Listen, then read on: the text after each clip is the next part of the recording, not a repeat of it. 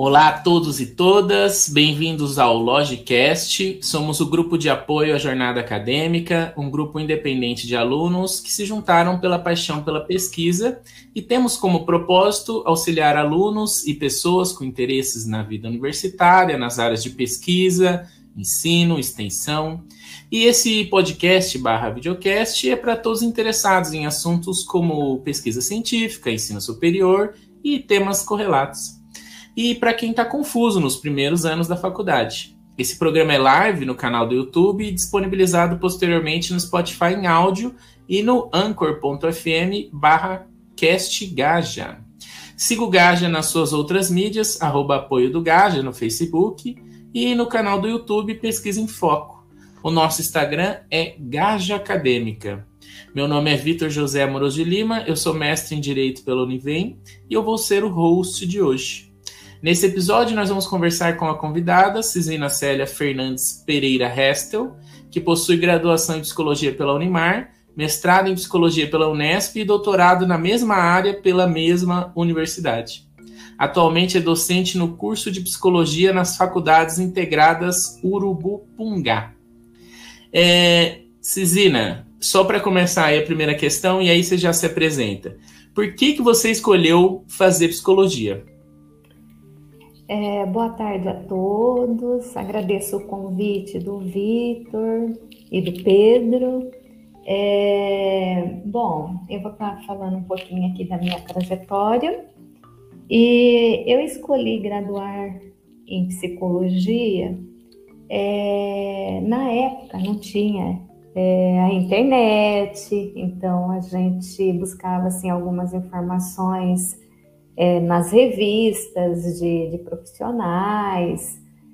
E eu sempre pensei fazer assim uma formação na área da saúde. E aí com o tempo amadureci um pouco mais no contato com uma profissional que eu conheci, é, uma psicóloga é, clínica, e aí eu tive a minha opção né, pela área da psicologia. Entendi, excelente. E tá, então beleza. Então você escolheu o caso de revista primeiro e depois você amadureceu com uma profissional que já estava na área.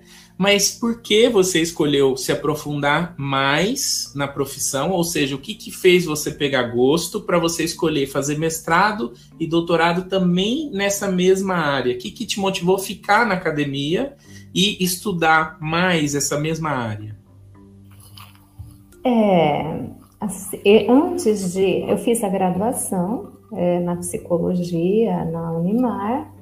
É, posteriormente, é, eu acabei. Eu tenho uma história, uma temática que liga né, com a minha pesquisa é, de mestrado e doutorado.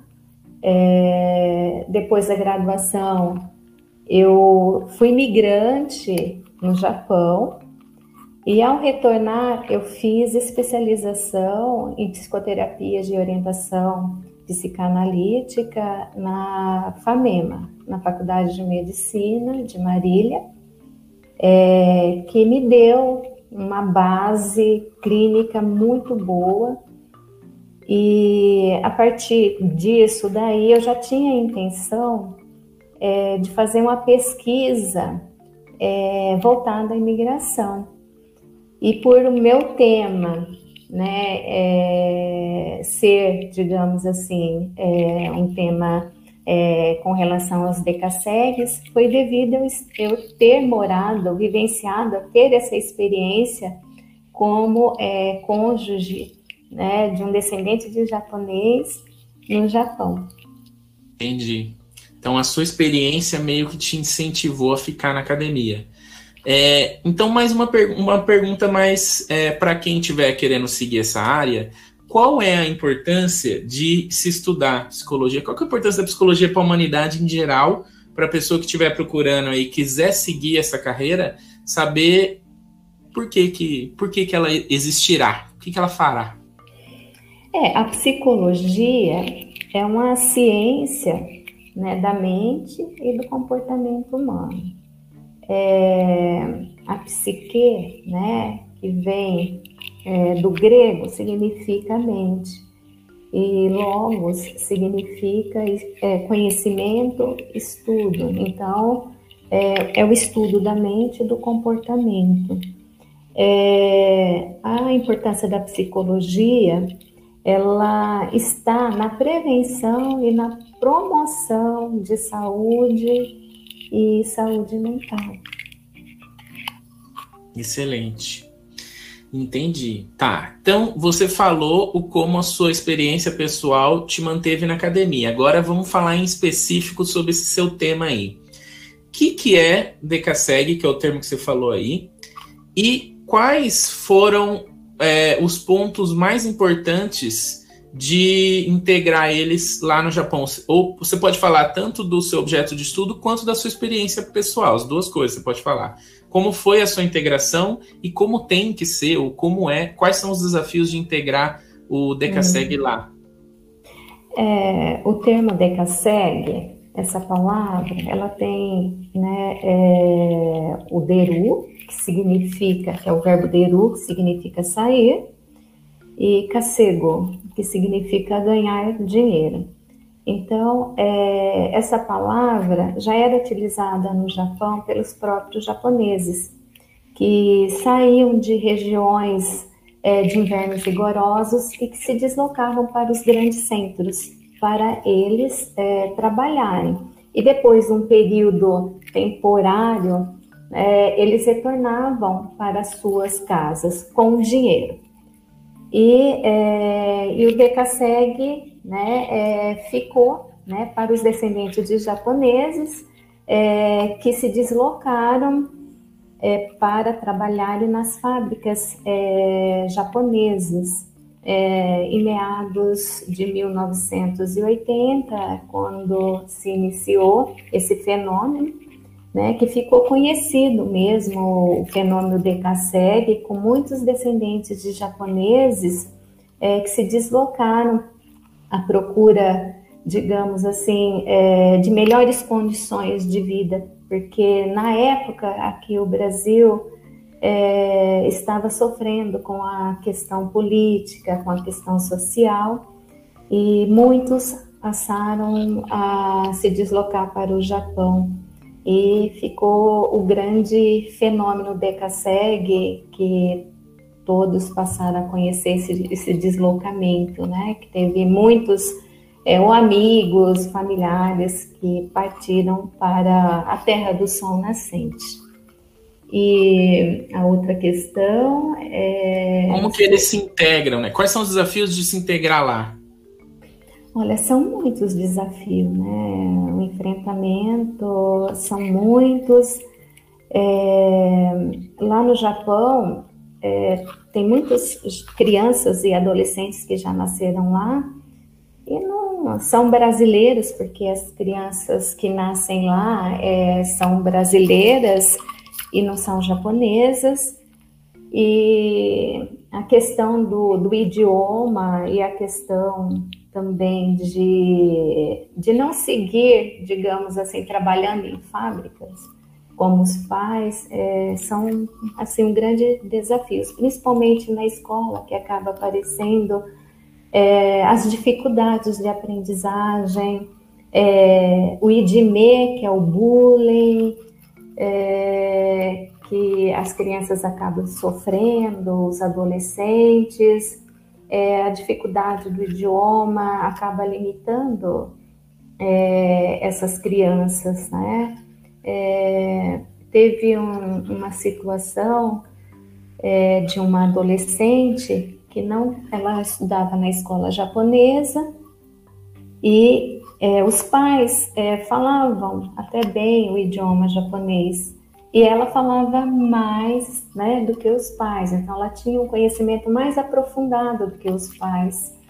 É, ela estava, digamos assim, melancólica, ela sofria bullying na escola, ela tinha 13 anos, é, e assim, ela, ela ia uma vez por semana na escola e ela conseguiu falar né, num contato que eu tive com ela no Japão, que ela estava tendo ideação suicida. e ela não conseguiu falar para a mãe, porque ela só falava no idioma japonês e a mãe não iria conseguir compreendê-la. Então, essa questão, sabe, é, da língua, a questão é, do sofrimento, do desamparo emocional, está tudo envolvido aí, né? A questão do pertencimento, eu estou estudando aqui no Japão, moro aqui, não conheço o Brasil, porque eu sou brasileira, eu, né, tem essa questão da, da, do pertencimento, né, da questão da identitária do pertencimento, que eles é, ficam confusos né, com relação a isso, por quê? Porque os próprios pais de Kassegs, aqui no Brasil, os descendentes de, de japoneses no Brasil, eles são reconhecidos como japoneses, e lá não. Né? Então lá eles são gaidins, são estrangeiros. Né? Para eles também é, foi um, assim um choque né? Saber que o próprio Japão, os japoneses, não reconheciam como tal, como japoneses, né? Mas como estrangeiros. Né? Então, essas crianças também vivem essa mesma situação. Então, o pai, ele é visto como japonês aqui no Brasil e lá como brasileiro, ou seja, não consegue ter nenhum tipo de identidade. O filho, ainda pior, é, ele vai na mesma linha, só que também às vezes ele não consegue nem falar o nível da língua do pai seja o português Sim. ou o japonês. Tem dificuldade Isso. de conversar com o próprio pai. Isso, porque assim, é, principalmente essas crianças, quem estuda na escola é, brasileira, porque tem a escola brasileira, lá é particular, tá? E não oferece assim uma estrutura ampla, é diferente de uma escola é, japonesa que é pública, né? Que tem professores especializados na, na área, né? E assim, as crianças, a maioria acabam sendo matriculadas nas escolas japonesas. Mas assim, é importante sempre que os pais é, possam é, assim conversar, né, sobre é, a direção, se eles querem continuar no Japão, né, sobre o futuro, planejar um futuro, sobre a direção que eles querem seguir se eles querem continuar lá no Japão, né, ou se eles querem retornar. Mas muitas vezes, né, eles, eles mesmos não sabem, né, se eles vão permanecer ou não vão. E tem aquela questão, quando o Japão, né, está passando por algum tipo de recessão, eles acabam retornando, aquele movimento pêndulo, né? E quando o Brasil também não está né, bem com a sua economia política, eles acabam retornando. Então a, a criança ela sofre muito com essas mudanças. É, a criança ela vai mudar de escola e toda vez que ela faz esse movimento, ela perde amigos, é, tem a separação, né? Enfim, às vezes, às vezes consegue um contato hoje, né, pela rede, mas, assim, é, geralmente, às vezes a criança não é nem assim orientada na, nessa questão do retorno, uma questão da ida para o Japão. Elas têm um sofrimento muito grande, mesmo na presença assim dos pais, que os pais são uma capa de proteção, como diz é, o Greenberg, Greenberg que, é, são né, psicanalistas, é, mas os pais, nesse momento, eu coloco que eles também estão assim desorientados, né? E, e aí acabam não dando né, suficientemente aquilo que a criança precisa naquele momento. E muitas e como, vezes. Como que é a volta para o Brasil? Como que é ah, a, a hora que o pai chega aqui, o que, que impacta na criança? Nessa criança que é brasileira, mas não é? É a escola, é o currículo escolar. É, assim, a, a escola, ela representa uma caixa de ressonância. É aonde você vai poder olhar, né, para aquilo que está acontecendo. Então, é na escola que aparecem, assim, as dificuldades, né, as dificuldades do, dos relacionamentos, é, da compreensão, da aprendizagem, é, no, no, entender como funciona também uma escola, funcionamento né, dentro de uma escola, é tudo novo para essa criança. Acompanhar esse currículo, porque elas chegam aqui, elas são matriculadas é, pela idade, não é? Não é pelo conhecimento, elas não foram nem alfabetizadas e são colocadas, postas no, numa série que elas não têm conhecimento. Então, assim, ela sente, se sente desamparada, se sente impotente, se sente estranha, envergonhada, né? Principalmente essa questão da vergonha para os japoneses é muito sério. Eles se sentem muito envergonhados, né? Tem esse sentimento de vergonha. Entendi. E acontece isso daí. Entendi. Mas você foi então com seu parceiro para lá, então você experienciou essa questão do Decaseg. Mas por que é que você escolheu essa esse campo de estudo do filho dos Decasegs? Como é que esse esse assunto te despertou interesse? Onde você viu isso pela primeira vez e escolheu que que seria o seu tema de mestrado e doutorado, essa análise dos filhos dos Decasegs? Olha, quando eu estava lá, eu morei oito anos é, na província de Shizuoka, na cidade de Fukuroi. É, eu vi assim as dificuldades é, das mães brasileiras. Eu ficava observando, né? E assim, ele, elas ficavam naquela naquela dúvida se colocava o filho, matriculava o filho numa escola japonesa, numa escola brasileira, apesar que as escolas brasileiras elas são bem estritas, não, não atende todos os brasileiros, não tem todas as cidades, né? Agora, as escolas japonesas, elas estão em todos os bairros. E é, então a gente percebia assim é, essa questão de um sofrimento por parte também da criança em se adaptar ao novo ambiente e a criança é, acabava desenvolvendo aí a, a língua japonesa é, e nisso daí é, faltava assim uma comunicação né, entre a, a criança e os pais né, na língua portuguesa. Porque os pais trabalhavam o dia inteiro, ou até mais fazendo horas extras. E não conversava com a criança. Então, o tempo todo ali, a linguagem assim, dos pais é, é trabalho, trabalho, trabalho, trabalho, né? E é, então ficava é, esse espaço, né, esse espaço sem adentrar no mundo infantil com, com, com seu filho e trazendo essa problemática. Inclusive, escrevi um artigo estrangeiro né, no lar, e que traz muito essa temática mesmo desse estranhamento, daquilo que deveria ser familiar e acaba é, num estranhamento não familiar.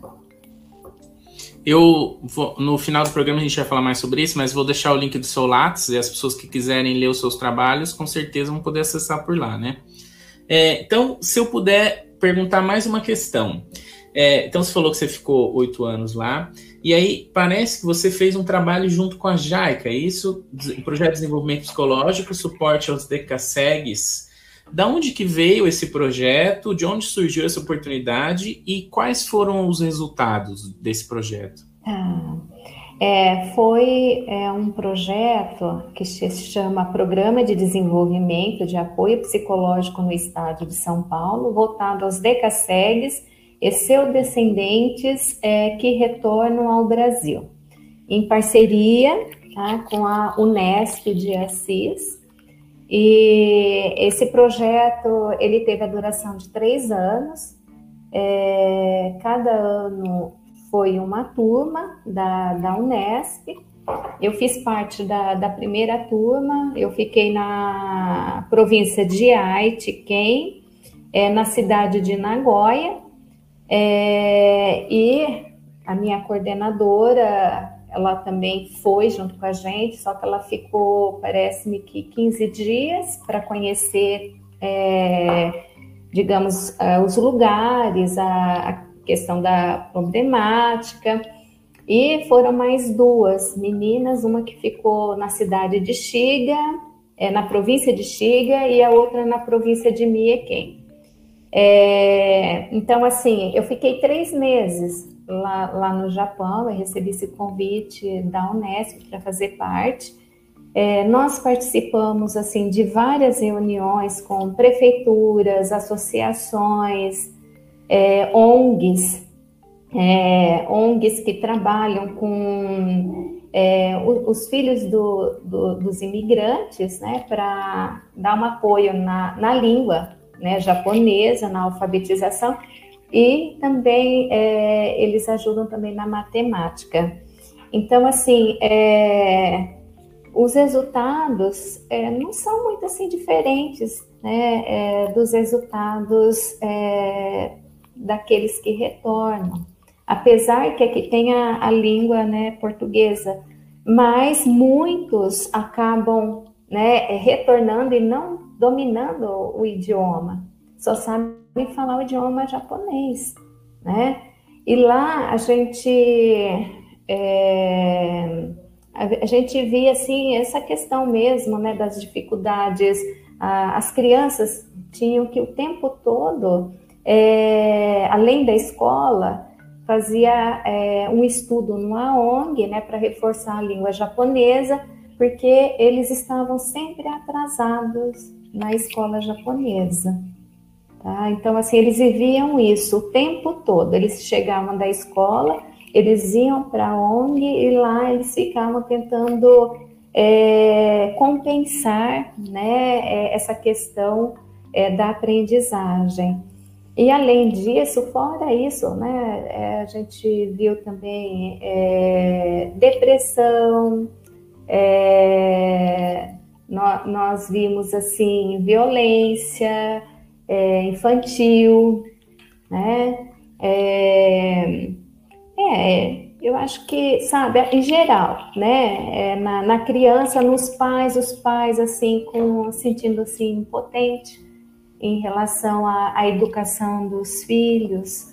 É, muitas crianças elas se fecham, né? Se a gente for pensar, o japonês ele é mais fechado, né? Ele é mais introvertido e, e eles se fecham mesmo. E lá não tem é, tem psicólogos, né? Mas não é é bem restrito e teria que estar passando pelo psiquiatra. A escola também parece-me que ela tem um, um poder de, é, é, de dar a sua, digamos assim, a sua opinião, entre aspas, né? Mas a escola ela acaba não aceitando muito é, esse tipo de tratamento com crianças e adolescentes. E então assim fica muito difícil, né? Porque assim eles não têm muitos assim recursos para manter uma consulta particular. Né? E, e, também na consulta particular, parece-me que o, o médico exige que a escola aprove a consulta. Tem toda um, uma burocracia para chegar ao médico. Então, são diversos problemas. É, então, realmente, cabeludo esse assunto que você escolheu para pesquisar. É, agora, então, eu queria saber especificamente o que, que é acolhimento psicossocial intercultural. Ah, tá. Deixou. Olha, esse daí, o acolhimento né, é, psicossocial intercultural, eu é, faço parte desse projeto, é um projeto da Universidade Federal de São Paulo, né? É, é um projeto que a gente é, acolhe, né? É, fazendo atendimentos é, psicológicos ao imigrante, ao refugiado, é, aos retornados, é, aos indígenas. É um programa é, que surgiu em 2019 e e que fazia parte é, da extensão da medicina preventiva lá da, da, da Unifesp e que a gente né, continuou além da, da pandemia. E a gente faz assim um tripé, né, também, né? Porque não é só, não são só os atendimentos, mas é, a gente tem a pesquisa, a gente tem o, os atendimentos, né? E a gente tem o curso também de extensão que é oferecido para os profissionais. Né? Então, esse projeto é para estar tá, é, trabalhando com é, essa população né, que vive nas fronteiras ou além das fronteiras. Quais, quais são, é, quais são os desafios? Então, não, aí não falando só de DKSEG, mas se puder falar de maneira mais genérica, quais são os desafios de um humano de uma cultura para outra e qual que é a importância de estudar esse, como acolhê-los? É, uhum. é o idioma que é o desafio principal? O que, que é? Olha, é, no nosso grupo lá do projeto, né, nós atendemos em outras línguas também, no inglês, né, no, no francês, no espanhol e no português.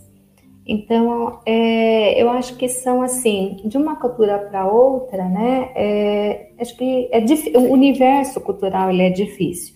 Então, é, acho que vai depender, né, da dificuldade de cada cultura penso que é, assim seja importante, né, no nosso trabalho, é esse acolhimento, é, é entender, né, ali qual é a necessidade, porque nós trabalhamos com é, a, a, psicologia, né, é, breve e focal.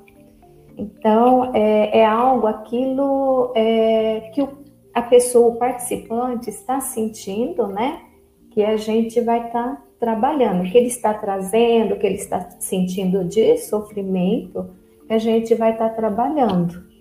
E, assim, é, os resultados, é isso, né? Que você me é, como é, como é, que, como é que resultou essa questão dessa sua pesquisa? E se você puder falar não só dessa pesquisa, mas como você vê o acolhimento de imigrantes refugiados pelo Brasil? Em geral. Se você não quiser falar o geral, pode falar só o resultado da sua pesquisa mesmo, de, desse projeto, aliás. Ah, ó, desse projeto, tá? É, assim, é, os resultados seria assim, a gente acaba possibilitando é, uma ressignificação é, existencial, tá? É, para os, os participantes, é, assim, né? Como a prática em saúde. Então, eles chegam, digamos, né, em sofrimento, e ali a gente vai trabalhar e ressignificar tudo aquilo que ele está trazendo. Né? Seria esses resultados, né? Que a gente é, traz e, enfim, né? A pessoa chega num sofrimento emocional ali é, depende, né? Às vezes até grave, né? Uma situação até grave. E aí a gente vai estar tá trabalhando esse emocional, fortalecendo esse emocional, né? Dando possibilidades para que essa pessoa possa, né? É, voltar com a saúde emocional, né? Dela. Seria nesse sentido aí. É, e em geral, o Brasil acolhe bem, é, tem mais programas desses pelo país. A gente sabe que algumas pessoas da Venezuela vieram, Haiti e tudo mais. Em geral, a gente acolhe bem. Como é, na sua visão? Olha, é, inclusive, né, eu acho que a lei da, da imigração, né, ela era uma lei antiga, né, é, a lei número né, 6.815, né, é, que acabou sendo substituída pela lei 3.445. É, essa lei antiga né, é, é denominava que o estrangeiro era um ameaçador para o país, né? E agora, né, com essa lei 13.445 de 2017, aí estabelece é, os direitos e deveres do estrangeiro no Brasil. Mas, assim, é, nós é, temos vários, é, no Brasil, né? Nós temos vários é, programas, né? ONGs que acabam é, acolhendo, é, igrejas, igrejas, eu não sei se você também ouviu falar é, naquele é, projeto interiorização, é, ah, eu acho que é a, programa, eu não sei se é programa de acolhida, alguma coisa assim, que está desde 2018, está juntamente com o governo federal, o exército, né, e a, a Acnur, é, então, assim, é, existe, né, digamos, várias ONGs. É, eles são é, deslocados lá de Pacairaima, né, e, é, e são deslocados para outras cidades que oferecem é, emprego, oferecem né, um, uma estrutura física, uma moradia provisória. Então, tem vários programas, sim, né, é, pelo Brasil mas precisa é, melhorar mais ainda, né?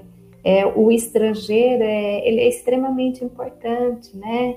Ele dá vida, ele, ele traz é, aquilo que, digamos assim, é, é rico, é, ele transforma, ele transforma. Então, assim, a gente tem que apoiar muito essa questão é, do estrangeiro, de estar recebendo os estrangeiros, de ser um país de, de acolhida, né? Porque eles acabam acrescentando, agregando muita riqueza para o nosso país, se a gente for ver, né, em tudo, né? Se a gente pensar nas variedades de pratos, né, típicos, diferentes, restaurantes, é, é, conhecimentos, né? Então, assim, abrir possibilidades para que esses estrangeiros também é, consigam, né, prosseguir nos estudos nas universidades.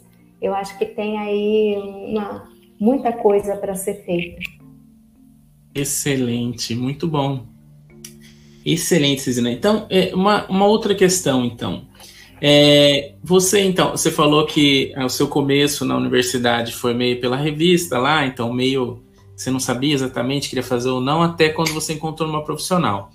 É, mas quando você começou a pesquisar esse assunto que, que pelo que já deu para perceber, os ouvintes já devem ter percebido também, é um assunto que você tirou realmente da realidade, de uma vivência sua, e parece que é isso que te move, né? Para continuar pesquisando. E o que, que tá engajada em pesquisa mudou na sua vida? Ou seja, fazer pesquisa, fazer a ciência e esse assunto, o que, que isso mudou? Mudou visão de vida? Mudou alguma coisa psicologicamente, fisicamente, na rotina? Qualquer, qualquer coisa que você quiser delinear. Olha, é, conhecimento é, sempre agrega. E é, ter, digamos assim, é voltado para pesquisa, né, no mestrado, no doutorado, é, é algo que me aprofundou mais em conhecimentos. E o quanto que isso foi importante, porque ao mesmo tempo é, que eu estava também, né, estou ainda é, ajudando a comunidade de decassegues, a educação, a psicologia, a ciência, né? É, muita coisa também a gente pôde assim nomear, né, emocionalmente. Então eu fui também descobrindo aí um mundo, né, que eu vivenciei, mas agora com, digamos, mais claro, né? Mais claro, entendendo melhor. Eu acho que o, o estudo ele te traz isso, ele te possibilita é, uma compreensão de mundo, uma compreensão de pessoas, né? Então eu acho que isso foi maravilhoso. A educação é tudo. Excelente, muito bom, muito bem dito. É, e Cisina, essa, última, essa pergunta que eu te fiz, então, é uma pergunta que a gente faz sempre em todos os episódios, e essa próxima também. É, em geral, as pessoas estão na pesquisa, elas estão ali meio fragilizadas emocionalmente, não diria como esse refugiado aí, mas algo por aí, é um refugiado na academia. Ele ou está com problemas com o seu próprio tema, ou com o orientador, ou com a universidade, ou tentando é, equilibrar trabalho, estudo e pesquisa.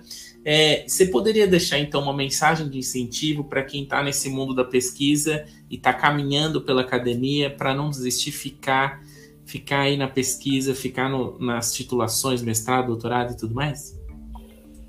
Olha, é, né? Acho que a descoberta ela funciona dessa forma. É como se a gente tivesse, digamos assim, é, que ter que desconstruir um monte de coisa, né, para começar a fazer uma nova construção. Mas assim, eu eu penso assim, sonhe, né, é, lute e realize. Excelente, muito bom. Bom, Cezina, então a gente vai encaminhar para o encerramento, mas eu vou deixar você falar mais uma questão aqui. Só falar isso para os ouvintes. Meus queridíssimos ouvintes, encerramos esse programa com agradecimento a todos vocês, aos espectadores, à equipe, o nosso queridíssimo Pedro, que está no apoio técnico, os outros membros do Gaja, além da nossa queridíssima convidada, Cezina Sela Fernandes Pereira Restel, Cezina, você tem últimos recados, algum trabalho seu que você gostaria de divulgar, algum endereço seu? Eu vou deixar o seu e-mail e a, o Lattes na descrição. Se você puder falar é, outros lugares para te contatar, ou então alguma outra rede que você atua, algum outro projeto que você faz que você quer que a pessoa, que a galera acompanhe? Olha, é, eu tenho um livro publicado pela Unesp, foi publicado em 2015, é, está, né, na, ele está nas lojas aí para ser vendido, que é, é, o retorno dos filhos de Decassegues é, no Brasil. É, eu também tenho um manual que pode ser encontrado na internet. Eu e meus professores e orientadores, né? É, fizemos esse é, manual quando estávamos no Japão, é um manual de orientação para as escolas, para os pais e para as crianças. É, só que eu não sei, eu acho que dá para procurar, né, pelo meu nome, né? E eu não sei o, o, o link. Ah, e tem outros trabalhos de, de pesquisas, é, artigos, é só colocar o meu nome que sai lá no, no Google. E, mas seria isso, né? É, e, além disso, eu gostaria de dar um recado, né? Respeito às diferenças, né? Que eu acho que é extremamente importante a gente saber respeitar o outro. Excelente, muito bom. Eu vou conforme a gente termina, encerrar o episódio, eu vou procurar com você o link e vou deixar tudo na descrição. É, vai ter lá o contato para o Lattes da Cisina e o e-mail também, se ela der. E aí eu jogo também o link dos livros aí para quem se interessar sobre o assunto quiser pesquisar mais a fundo. Bom, então eu esperamos que esperamos aí que todos tenham curtido o papo. As nossas redes são arroba apoio do Gaja no Facebook, Pesquisa em Foco no YouTube, Gaja Acadêmica no Instagram. Fiquem atentos que postamos várias coisas de interesses de universitários e pesquisadores por lá. É isso. Até mais.